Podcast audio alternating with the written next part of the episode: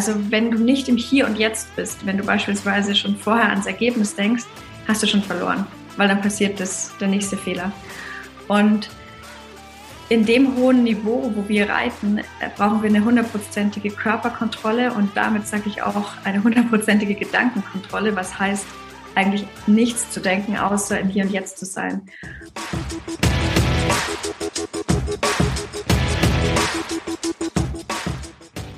Herzlich willkommen zum Mental Performance Podcast, deinem Podcast für Mindset und Mentaltraining.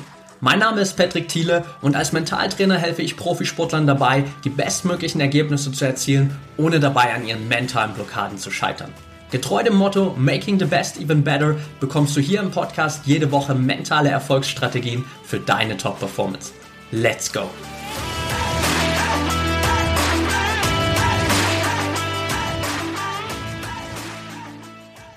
Welcome back hier im Mental Performance Podcast. Heute mit Jessica von Predo Wernde. Schön, dass du dabei bist, Jessica. Freut mich auch. Ja, ich freue mich mega auf unser Gespräch. Wir haben, glaube ich, unglaublich viel Gesprächspotenzial, gerade in diesem mentalen Bereich, gerade auch auf Basis deines Jahres 2021. Bevor wir aber zu all dem kommen, würde ich gerne einsteigen mit meiner kleinen Starter-Fragerunde hier. Das heißt, sieben Fragen, die du im Optimalfall einfach mit einem Wort oder auch mit einem Satz beantworten kannst. Und von daher, ja, lass uns direkt loslegen. Bist du ready? Ja. Okay, let's go. Deine Sportart? Dressurreiten. Dein bisher größter Erfolg? Doppel-Olympiasieg in Tokio 2021. Dein nächstes großes Ziel als Athletin?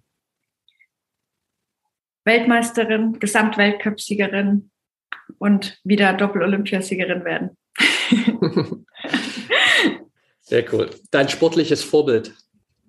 Ah, da habe ich viele. Auch sportübergreifend, sportartübergreifend. Also ich, ich liebe es, inspirierenden Menschen zu folgen und ähm, ich glaube, ich kann mich da schwer auf ein Vorbild festlegen. Okay, können wir, können wir gelten lassen. Welche Sportart hättest du gemacht, wenn du nicht beim Reiten gelandet wärst?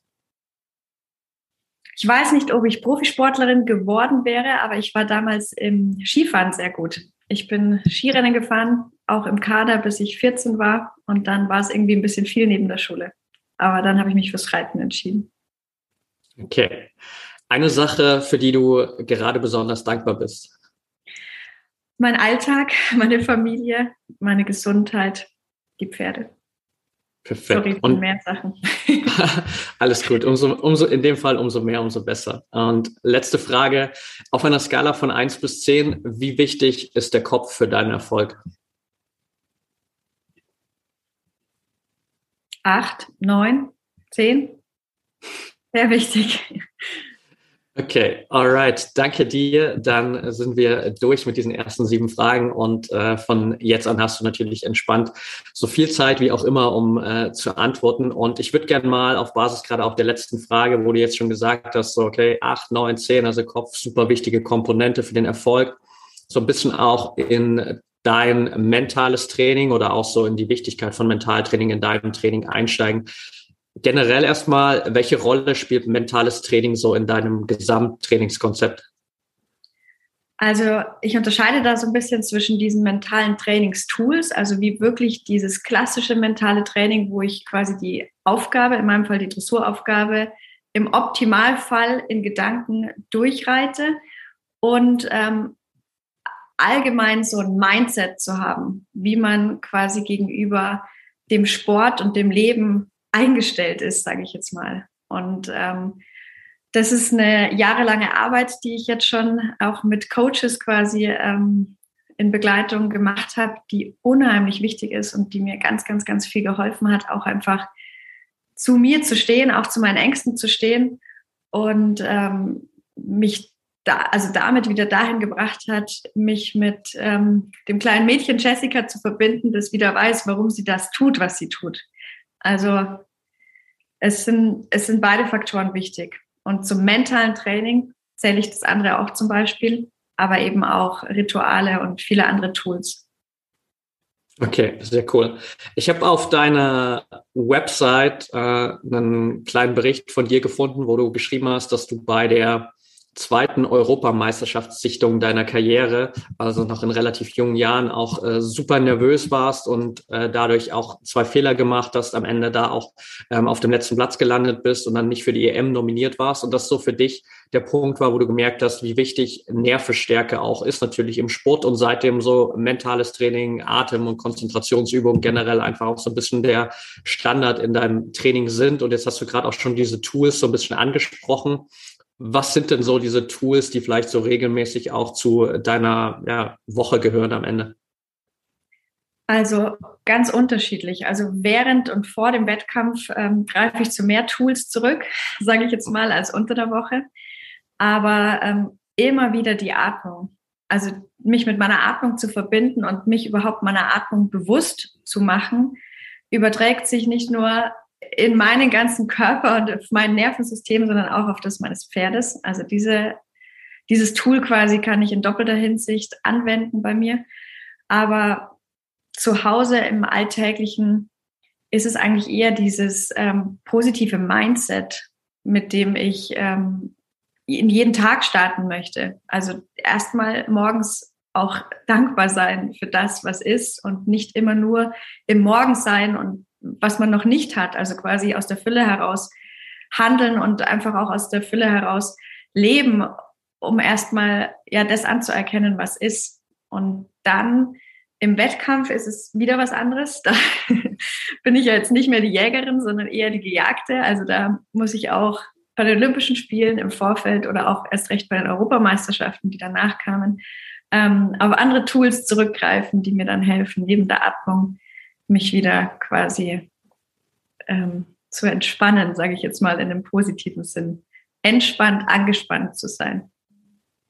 Ja, das trifft das, glaube ich, ganz gut. Was würdest du generell sagen, sind so in deiner Sportart spezifisch auch so die größten mentalen Herausforderungen, mit denen du dich immer wieder auseinandersetzen musst? Also es ist beim Reiten unheimlich wichtig. Die Aufgabe ist relativ lang. Die dauert sechs bis ähm, sieben Minuten. Also wenn du nicht im Hier und Jetzt bist, wenn du beispielsweise schon vorher ans Ergebnis denkst, hast du schon verloren, weil dann passiert das, der nächste Fehler. Und in dem hohen Niveau, wo wir reiten, äh, brauchen wir eine hundertprozentige Körperkontrolle und damit sage ich auch eine hundertprozentige Gedankenkontrolle, was heißt, eigentlich nichts zu denken, außer im Hier und Jetzt zu sein. Und ähm, das hat sich über die letzten Jahre für mich als das Schwierigste herauskristallisiert, dass ich es wirklich schaffe, optimal vorbereitet an eine Prüfung zu gehen und alles loszulassen, was den Output betrifft. Ich kann nicht beurteilen, wie ich, also nicht ähm, beeinflussen, wie ich beurteilt werde. Das ist ja auch, liegt ja auch in den Augen des Betrachters, sage ich jetzt mal bei uns. Ich kann nicht irgendwie beeinflussen, was die Konkurrenz macht. Das Einzige, was ich kann, bin ich mit meinem Pferd im Hier und Jetzt. Und ähm, mich immer wieder darauf zurückzubesinnen und wirklich im Hier und Jetzt zu sein, finde ich die größte Herausforderung. Und, ähm, das immer wieder zu üben und sich dessen bewusst zu sein, ist wichtig. Okay, das heißt, du würdest sagen, so dass quasi auch die größte Veränderung für dich so am Ende dadurch stattgefunden hat, dass du mehr auch den Fokus auf das legen kannst, was du wirklich kontrollieren kannst und so alles andere wirklich komplett beiseite zu legen? Wie der Sturm und ich bin das Auge. Also auch bei Olympischen Spielen, das hast du ja auch in deinem, in deinem Vorbereitungskurs, den ich ja gemacht habe, äh, vor Olympia ähm, ganz gut beschrieben. Gerade bei Olympischen Spielen oder bei großen Wettkämpfen ähm, drehen viele ja ein bisschen durch. Also alles wird irgendwie ein bisschen angespannter, hektischer, alles ist noch besonderer und besonderer. Und man muss dann wirklich es schaffen, bei sich zu bleiben und auf sich selbst und sein Können äh, und seine Intuition zu vertrauen. Und das finde ich immer wieder sehr herausfordernd. Ähm, je lauter im Außen, desto stiller in mir selbst. Wenn man das dann schafft, ähm, dann ist, ist man schon ein ganz schön gutes Stück weit gekommen. Absolut, ja. Jetzt hast du gerade natürlich schon so ein bisschen auch die, die Olympia-Vorbereitung angesprochen und auch äh, das, das Trainingsprogramm, was du gemacht hast. Ich habe es gerade in unserem Vorgespräch schon gesagt für die Zuhörer, ähm, dass es für mich tatsächlich Monate gedauert hat, bis ich überhaupt realisiert hatte, dass du sozusagen als äh, Nutzerin des Trainingsprogramms auch am Ende Olympiasiegerin geworden bist, weil ich das wahrgenommen habe in dem Moment, wo du dir das Programm geholt hast. Ich dachte so, hey cool, Jessica ist auch dabei. Und dann habe ich natürlich auch mitbekommen, dass du Olympiasiegerin geworden bist. Aber dann hat es, glaube ich, noch mal drei Monate gedauert, bis ich überhaupt wieder diese Verbindung hatte aus diesen zwei Komponenten. Nimm uns da vielleicht generell noch mal so ein bisschen äh, mit, äh, weil ich glaube, dass natürlich so eine Vorbereitung auf Olympische Spiele noch mal was anderes ist als äh, vielleicht auf eine deutsche Meisterschaft, zumindest ähm, wahrscheinlich, äh, weil gerade wenn man das das erste Mal erlebt. Wie hast du dich auf die Olympischen Spiele in Tokio vorbereitet? Also das Gute ist, ich bin ja jetzt nicht wie Phoenix aus der Asche hervorgestiegen und äh, mein erstes Championat geritten, sondern ich durfte schon Weltmeisterschaften und Europameisterschaften zweimal reiten und das war schon auch eine wichtige Vorbereitung, muss ich sagen, ähm, weil durch den Weg, den man bisher gegangen ist, habe ich einfach schon sehr viele Erfahrungen machen dürfen und auch ähm, viele Sachen falsch gemacht, aus denen ich gelernt habe. Also man sagt ja nicht Fehler, sondern Learnings.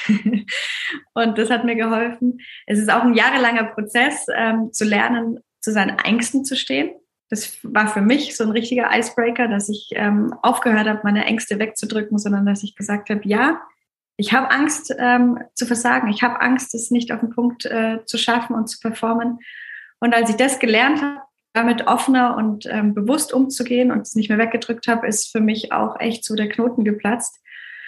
Und konkret für Olympia habe ich mir unter anderem eben dein Programm reingezogen, was ich richtig gut fand. Gleich am Anfang hast du, glaube ich, gesagt, in dem ersten oder zweiten Teil, wie wichtig es ist, jetzt nicht zu glauben, hey, dabei sein ist alles, sondern jetzt geht es ja darum, das zu zeigen, was man die letzten fünf Jahre ähm, vorbereitet hat, was man gelernt hat. Und man möchte dann ja auch die optimale, bestmögliche Leistung bringen. Und ähm, ein cooles Tool daraus war auch für mich in Vorbereitung für Tokio, diese Ziele zu, ähm, aufzuschreiben, diese Optimalziel, Maximalziel, Minimalziel. Das habe ich dann für mich definiert. Und das wiederum haben wir dann in deinem System da quasi heruntergebrochen auf die Handlungsziele.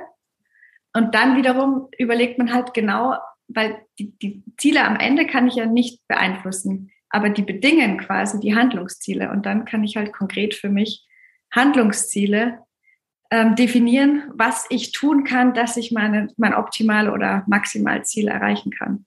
Und da habe ich immer schon so ein paar coole Tricks und Tipps draus gezogen. Sehr wichtig für mich war auch, weil du es gerade angesprochen hast, mit deutscher Meisterschaft im Vergleich zu Olympia. Ein anderer sehr cooler Coach, Felix Gottwald, der erfolgreichste österreichische Olympionik, hat zu mir gesagt, alle Entscheidungen, die du triffst, frag dich vorher, hättest du diese Entscheidung auch auf der deutschen Meisterschaft getroffen? Weil bei Olympischen Spielen neigst du dazu, noch mehr zu machen, noch mehr vorzubereiten. Und das kann auch blockieren. Und ähm, das hat mir in zweierlei Hinsicht geholfen. Zum einen, dass ich mich wirklich immer gefragt habe, ja, hätte ich das jetzt auf der Deutschen auch gemacht oder ist das jetzt was, wo ich vielleicht wieder einen Ticken zu viel mache, um alles zu kontrollieren, sage ich jetzt mal. Und mein Pferd, der Lehrer, kennt den Unterschied nicht zur deutschen Meisterschaft. Also warum sollte ich einen Unterschied machen? Und sie wird ihr Bestes geben wollen und mehr als mein Bestes kann ich auch nicht tun.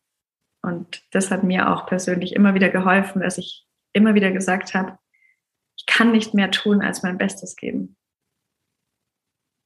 Mega gut. Also ich glaube, gerade dieser letzte Punkt ist für viele auch nochmal super wertvoll, weil da geht es jetzt auch, glaube ich, gar nicht darum, ist das der Switch von deutschen Meisterschaften auf Olympia oder ist das äh, der Switch, dass ich generell das erste Mal bei einer deutschen Meisterschaft dabei bin, das erste Mal bei einer Europameisterschaft, was auch immer wir tendieren halt dazu, dann so was ganz Besonderes daraus zu machen und äh, versuchen da irgendwie vielleicht auch ganz viele neue Dinge zu integrieren oder wir glauben, wir müssen irgendwas komplett anders machen. Aber wenn man es halt mal runterbricht und du hast es gerade auch so schön mit äh, der Lehrer sozusagen verglichen, geht es halt genau darum, dass du einfach nur deine Dressur ablieferst, deine Performance, egal ob das eine deutsche Meisterschaft ist, egal ob das am Ende eine Trainingseinheit ist oder ob das äh, ein Olympiafinale ist. Klar hängen da irgendwo diese fünf Ringe rum und irgendwie ist es natürlich schon was anderes. Man merkt vielleicht, dass es was anderes, aber von dem, was du grundsätzlich zu tun hast, ist es halt eins zu eins das, was du am Ende immer machst letztendlich.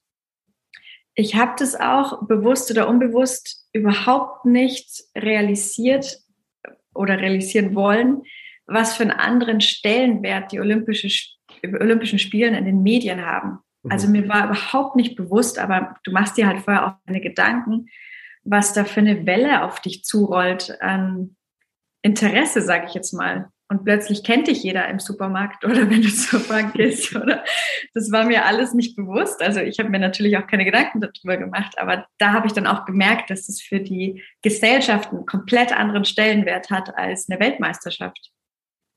Obwohl es eigentlich nicht schwerer ist. Aber der mediale Druck, wenn man so möchte, ist vielleicht größer, weil es einfach eine höhere Aufmerksamkeit hat. Ja, auf jeden Fall. Klar, das, was natürlich so nach außen hin passiert, ist nochmal immens größer. Und äh, das merkt man vielleicht dann erst später, wenn man halt wirklich äh, so extrem erfolgreich war, wie du es jetzt warst bei den letzten Spielen. Und lass uns da auch nochmal so ein klein bisschen reingehen, weil mich würde auf jeden Fall mal auch interessieren, wie du dich so unmittelbar vor den Wettkämpfen gefühlt hast, beziehungsweise Hast du für dich auch einen Unterschied wahrgenommen, so zwischen Tag eins dem Teamwettkampf, und Tag zwei wo es nur um dich ging? Also am anstrengendsten fand ich die erste und die letzte von drei Prüfungen. Die erste Prüfung war quasi nur die Qualifikation für den Einzelwettbewerb und die Qualifikation für uns Mannschaften, dass wir als Mannschaft um Medaillen reiten dürfen. Mhm das fand ich wahnsinnig anstrengend, weil ich erste deutsche Starterin war, am ersten von zwei Tagen, das wurde so zugelost. Und ich wollte halt einfach eine richtig gute Visitenkarte abgeben, weil das ist quasi so der erste Eindruck und du hast keine zweite Chance für den ersten Eindruck. Und der ist mir halt zum Glück mega gut gelungen. Aber die zweite Prüfung war dann ehrlich gesagt am entspanntesten, weil meine beiden, da war ich dann die letzte vom deutschen Team und meine beiden Teamkolleginnen Kolleginnen Isabel und Dorothee haben so gut vorgelegt, dass ich ehrlich gesagt eine Prozentzahl erreichen musste, die, da hätte ich, glaube ich, vier, fünf Fehler machen dürfen. Also da war der Druck einfach nicht so hoch, weil also die Messlatte dank den Damen ein bisschen weiter runtergesetzt wurde. Ja, und am letzten Tag ähm, rückblickend muss ich sagen, ich habe es mir zum Glück nicht eingeredet, dass es die einzige Chance ist, im Hier und Jetzt das zu schaffen, sondern auch da habe ich immer wieder, der Lehrer macht keinen Unterschied, ich mache keinen Unterschied. Also das hat mir eigentlich immer wieder geholfen. Und ich habe mir auch immer wieder gesagt, es muss nicht perfekt sein. Und das ist was Komisches eigentlich, aber das hat mir wahnsinnig viel geholfen weil das hat so eine gewisse Leichtigkeit reingebracht und genau dadurch war es am Ende perfekt. Ich habe mir selber dann bewusst den Druck genommen, von dieser Perfektion wegzukommen, weil wann schafft man denn schon in seinem Leben einen perfekten Ritt? Aber rückblickend, wenn ich das Video anschaue, es war nahezu perfekt. Also ich, ich hätte jetzt nicht nochmal einreiten können und es besser machen können. Und, und das ist halt schon richtig geil, Entschuldigung für den Ausdruck, wenn man das schafft, bei den ersten Olympischen Spielen halt auch so, so eine Hammer-Performance dann, dann zu schaffen. Aber dafür haben mir wiederum auch krass diese Rituale geholfen. Also das habe ich schon immer, schon über viele Jahre, dass spätestens zwei Stunden vorm Aufsteigen flechte ich selber die Mähne von meinem Pferd ein. Also ich, ich baue nochmal so eine ganz intensive Verbindung zu meinem Pferd auf. Ich ziehe mich zurück, mache Atemübungen, mach eine Meditation. Am liebsten die liebevolle Güte-Meditation. Das habe ich so ein bisschen neu entdeckt, die ist ja sehr bekannt. Und ähm, wenn dann die Angst hochsteigt, also wirklich die Angst, es nicht zu schaffen, ähm, dann habe ich für mich diese Emotional Freedom Technik, dieses Tabbing mhm. auch entdeckt, was auch geholfen hat. Und ähm, auch dann wirklich mich vor den Spiegel zu stellen und mir gut zuzureden und mir auch zu sagen, dass ich mich liebe, egal wie es ausgeht. Und das sind so Tools, die, die sind ziemlich krass, aber für mich persönlich ähm, sehr, sehr, sehr wertvoll. Absolut. Und äh, ich meine, das sind genau halt auch die, die Schritte, die dir halt helfen, so wirklich diese Herausforderungen auch, auch loszulassen. Und das ist vielleicht was, was nur ein ganz kleiner Prozentsatz äh, der Athleten und Athletinnen macht oder vielleicht auch niemand anderes in der Art und Weise so. Aber es macht halt für dich dann den Unterschied, weil du merkst, okay, das ist genau das, was ich brauche, das ist das, was mir, was mir gut tut. Und äh, das hast du ja auch vorher schon angesprochen, so dieser Prozess der letzten Jahre, den du für dich selbst auch gegangen bist, herauszufinden, okay, wie kann ich besser mit gewissen Challenges umgehen? Was brauche ich da einfach, um für mich auch so genau in diese ja, entspannte Anspannung, wie du es für uns genannt hast, reinzukommen von einem Wettkampf und äh, das halt quasi sich mit Ritualen so zusammenzubauen, ist letztendlich ja auch der Schlüssel, der jeden irgendwie dahin bringt, äh, das auch wirklich umsetzen zu können. Voll. Also, jetzt hat, ja, ja, jetzt hast du äh, schon so ein bisschen natürlich auch darüber gesprochen, dass du gerade ähm, so zwei Stunden vorher nochmal auch mit äh, dem Pferd in, in Kontakt gehst. Und ich komme jetzt selbst nicht aus dem, aus dem Reitsport, ich habe nicht die Erfahrung, aber natürlich das, was man immer wieder hört und auch sieht, ist, dass das Pferd natürlich extrem sensibel ist auf äh, die Reiterin und dass du so natürlich als Reiterin auch dem Pferd nichts vorspielen kannst in dem Sinne, sondern der State, den du wirklich halt ausstrahlst, der überträgt sich auf das Pferd, egal was du dir in dem Moment vielleicht anderes einredest. So, was würdest du sagen, ist so für dich das Wichtigste, um nicht nur dich, sondern eben auch der Lehrer in dem Moment sozusagen in den, in den bestmöglichen State zu bringen? Ähm, also dieses Vertrauen spielt da einfach eine unglaublich große Rolle und dieses Vertrauen, das bilde ich ja nicht zwei Stunden vorher, sondern das bilde ich ja über Jahre mit dem Pferd und die, die ich sage immer, sie, sie lässt ihr Herz für mich dann auf diesem Platz, weil die ist so ehrgeizig. Aber diesen Ehrgeiz, diesen positiven Ehrgeiz entwickelt die einfach durch die Freude, die wir miteinander haben im Training. Und das ist auch ein wichtiges Stichpunkt, ein wichtiges Stichwort, weil ähm, das hat mir auch immer geholfen, dass ich mich mit dieser Freude und dieser kindlichen Begeisterung dann in dem Moment wieder verbinde. Und wenn ich Begeisterung habe für etwas, ähm, was ich liebe, dann überträgt sich das auch auf mein Pferd. Also ich kann quasi mein Pferd schlecht von dem begeistern, was wir zusammen machen, wenn ich es nicht spüre. Also auch wie du gerade gesagt hast, es reicht nicht, es zu denken, sondern du musst es fühlen. Es reicht nicht, sich einzureden, dass man keine Angst hat, sondern man muss es dann auch spüren. Und dieses Gefühl, das überträgt sich halt extrem aufs Pferd. Und ich habe dann, als ich dann diese Angst quasi loslassen konnte und wieder in die Vorfreude gegangen bin, glaube ich, sehr gut diese Freude auf dieses Pferd übertragen können. Mhm. Und dann hatte die auch da richtig Bock drauf. Und das habe ich, hab ich gespürt dann auch wieder. Und die will es dann auch gut machen. Sehr cool. Lass uns da nochmal so kurz äh, für zwei Fragen so ein bisschen in die, in die Kür reingehen, weil da habe ich auf jeden Fall zwei Fragen, die mir noch super wichtig sind. Ähm, Punkt eins erstmal, ähm, das glaube ich ein Punkt, den habe ich festgestellt, als ich unser Interview vorbereitet habe, habe ich mir die Kür nochmal angeschaut und ich fand schon allein das, euch beiden zuzuschauen, super meditativ weil es halt, du nennst es immer so schön tanzen. Äh, ich fand das eine super Analogie und es ist echt so, ich saß die ganze Zeit da und am Anfang muss ich gestehen, weil ich natürlich jetzt aus dem Pferdesport nicht komme, dachte ich mir so, okay, sieben Minuten ist schon echt lang oder acht Minuten so, dann tendiert man immer bei YouTube so direkt dazu, das, das Video irgendwie vorzuspulen so, weil äh, man dann vielleicht gar nicht alles sehen will. Und ich war so nach zehn Sekunden war ich schon so drin so und habe mich nicht mehr bewegt für sieben Minuten und das war irgendwie so crazy, wo ich dachte, hey, voll meditativer State. Also von daher ähm, hat man das auch echt nach außen hin gespürt, glaube ich, so diese Einheit und äh, diese Vorfreude und dass ihr richtig Bock hattet da drauf. Wie schaffst du es dann am Ende aber für dich auch wirklich da komplett präsent zu bleiben für diese sieben Minuten, weil das ist halt wirklich schon ein extrem langer Zeitraum, in dem du eigentlich wirklich die ganze Zeit bei 100 Prozent sein musst. Also ich habe es schon viele Male nicht geschafft, viele hunderte Male. Ähm, was mir hilft, ist innerlich zu sprechen, was jetzt zu tun ist. So dass ich, ich galoppiere in das Viereck und red mit mir, vorbereiten, vorbereiten, halt. Und dann konzentriere ich mich aufs Halten und komm und dann, dann, dann. Und so dass ich dann quasi mir selber Impulse und Signale gebe für meinen Körper, im Hier und Jetzt zu sein. Weil der größte Killer, und das habe ich schon so oft erlebt, ist, wenn man dabei ans Gewinnen denkt. Mhm. Das ist für mich der absolute Killer. Also, oder wenn ich zwischendurch mal denke, ähm, boah, das läuft aber gut. Fehler. also das ist, da kann man die Uhr nachstellen. Wenn du einen Gedanken hast, der nicht dahin gehört, dann, dann, dann killt mich das. Also das ist wirklich krass. Aber eben um das zu vermeiden, hilft es mir, innerlich mit mir zu sprechen, was jetzt zu tun ist. Ja. Und selbst wenn ein Fehler passiert, sofort wieder über das Aktuelle reden.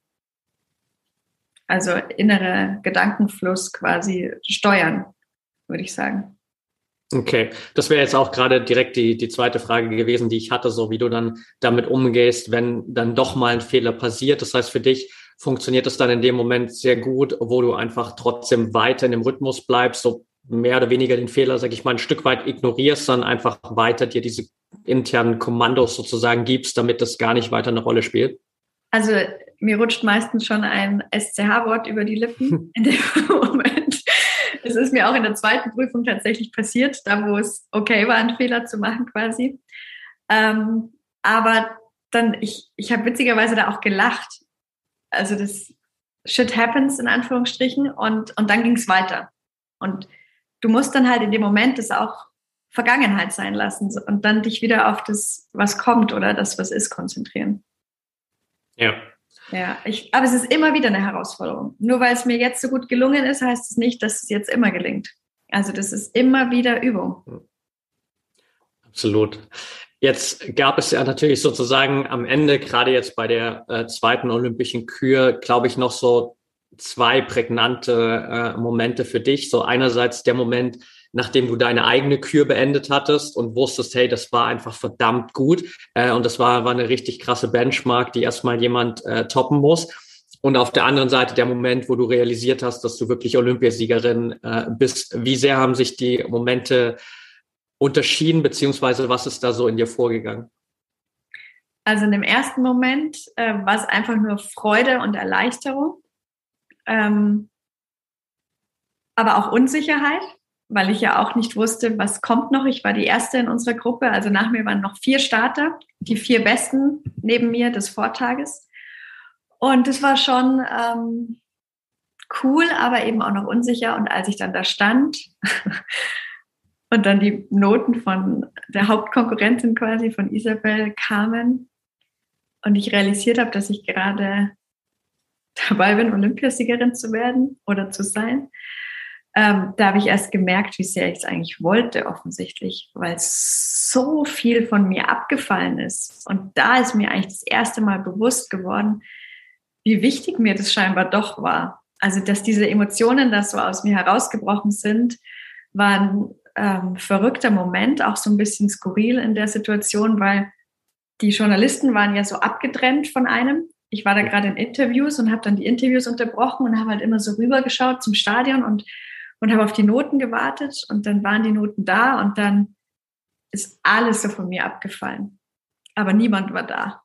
niemand war da, den ich drücken konnte oder, oder ich weiß auch nicht. Also auch wegen Corona. Ja. Mein Mann war zwar da, aber der hat mit, ähm, mit Paula der Lehrer versorgt und mein Vater war da, was, was eh cool war. Ähm, der war dann auf der Tribüne und hat den anderen zugeschaut und dann stand ich da es war ein verrückter Moment, aber wahnsinnig emotional, auch wenn ich jetzt dran denke, ein absoluter Gänsehautmoment. Wie lange hat es für dich gedauert, bis du das wirklich so in den Tagen oder vielleicht sogar auch Wochen danach wirklich komplett greifen konntest? Manchmal frage ich mich heute noch, ob ich es überhaupt realisiert habe. Weil mein Coach, mit dem ich auch schon lange arbeite, der Holger Fischer, der hat zu mir gesagt, hey, manchmal habe ich das Gefühl, du bist einfach auf einem Turnier gewesen und du machst einfach ganz normal weiter. und irgendwie ist es auch gut so. Also irgendwie ist es auch gut so, dass ich so bin, weil das Wesentliche in meinem Leben hat sich ja zum Glück nicht verändert. Und ich war wirklich froh um jeden Tag, wo ich keinen Zusatztermin hatte, wo ich einfach nur Profisportlerin und Mama sein durfte, ohne zusätzliche Interviews. Und ähm, die Tage waren hart erkämpft im letzten Jahr danach. Und gleichzeitig hatte ich schon wieder das nächste Ziel, weil sechs Wochen später waren schon die Europameisterschaften. Also ich hatte gar keine Zeit, erstens in ein Loch zu fallen und zweitens ähm, doch ich hätte schon Zeit gehabt, das richtig zu genießen. Und es gab so viele Genussmomente, wo ich es mir bewusst gemacht habe, auch wo wir mit dem Team zusammen gefeiert haben. Aber es ist nicht so, dass ich morgens aufwache und mich erinnere, dass ich Olympiasiegerin bin. Das ist, ich sollte mich da öfter dran erinnern. Du hast mich jetzt dran erinnert heute durch das Gespräch. Sehr gut. Ja. Jetzt hast du gerade die, die EM nochmal angesprochen und du hast auch äh, am Anfang schon gesagt, so dass das für dich auch nochmal dann jetzt eine neue Rolle war, so nicht mehr die Jägerin zu sein, sondern die Gejagte. Hast du das aktiv bei der EM wahrgenommen? Weil letztendlich bist du ja auch da wieder mit drei Goldmedaillen nach Hause gekommen. Wie hat sich das in dem Moment für dich angefühlt? Also ich, ich habe es wieder geschafft, mich ähm, mit der kleinen Jessica zu verbinden, die einfach das liebt, was sie tut. Das mhm. war schon mal super, dass ich das von Anfang an geschafft habe und ich habe mich wahnsinnig auf die Europameisterschaften gefreut und ich konnte das, aber es ist mir auch in Tokio recht gut gelungen, das bewusst zu erleben. Also, dass ich jeden Tag so bewusst erlebt habe. Und ähm, das habe ich da auch wieder geschafft. Aber trotzdem hat die Angst, es nicht zu schaffen, jeden Tag an meiner Tür geklopft. Und das ist schon anstrengend. Also dieses morgens dann mit Herzklopfen aufzuwachen, so quasi, wo bin ich? Okay, Europameisterschaft, heute geht's los. Muss wieder alles passen, dass man da vorne, vorne steht. Und ähm, es ist aber auch ein, eine, ein positiver Dialog in mir, der dadurch entsteht, weil ich habe es ja jetzt schon immer wieder geschafft. Und wenn man auf so ein Repertoire an Erfolgen dann zurückgreifen kann, ist es auch ein guter Reminder für den eigenen Kopf, dass es doch geht. Und dass es auch okay ist, Fehler zu machen und dass ich keine Maschine bin, dass das Pferd keine Maschine ist und dass wir auch jetzt wieder nur unser Bestes geben können. Voraussetzung ja. für mich ist immer die optimale Vorbereitung, dass ich nicht im Nachhinein sagen kann, ja, hättest du mal ein bisschen besser trainiert oder hättest du dich mal ein bisschen mehr konzentriert. Also, dass ich nicht, ich habe auch im Vorfeld alle Interviews abgelehnt, Mhm. Ich habe gesagt, das erste Interview gebe ich frühestens nach dem ersten Ritt. Es war vorher ja viel, viel Anfrage und so und auch von Bild und Co., die einfach davor ein Statement haben wollten. Und das habe ich einfach nicht gemacht. So aus Selbstschutz, sage ich jetzt mal. Und ähm, mein Motto war schon über, die, über viele Jahre immer Klappe halten und reiten. Mhm. Und damit bin ich ganz gut gefallen.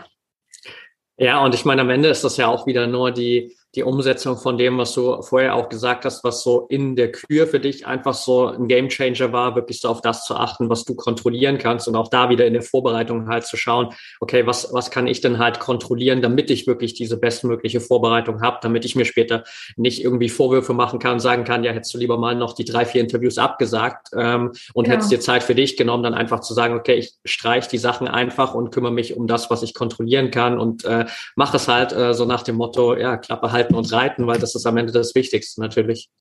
Ja, also das ist für mich ähm, ganz wichtig und für mich war das ein Segen, dass gleich die Europameisterschaft kam, dass es jetzt nicht so lange wieder dauert, mhm. dass ich einen großen Wettkampf habe ähm, nach den Olympischen Spielen. Also gleich wieder ins Üben zu gehen, gleich wieder in die Präsenz.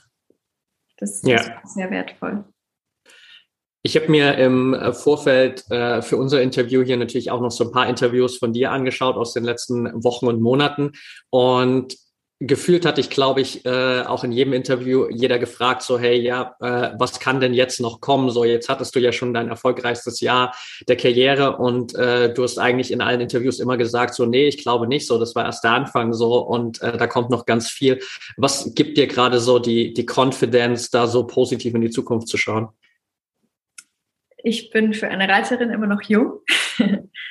ich ähm, werde ja durch die Erfahrungen, die ich sammle mit den unterschiedlichsten Pferden, hoffentlich immer besser in dem, was ich tue. Ich ähm, liebe nach wie vor das, was ich tue. Also an Motivation mangelt es nicht, einfach mit Pferden zu arbeiten, Pferde ausbilden zu dürfen.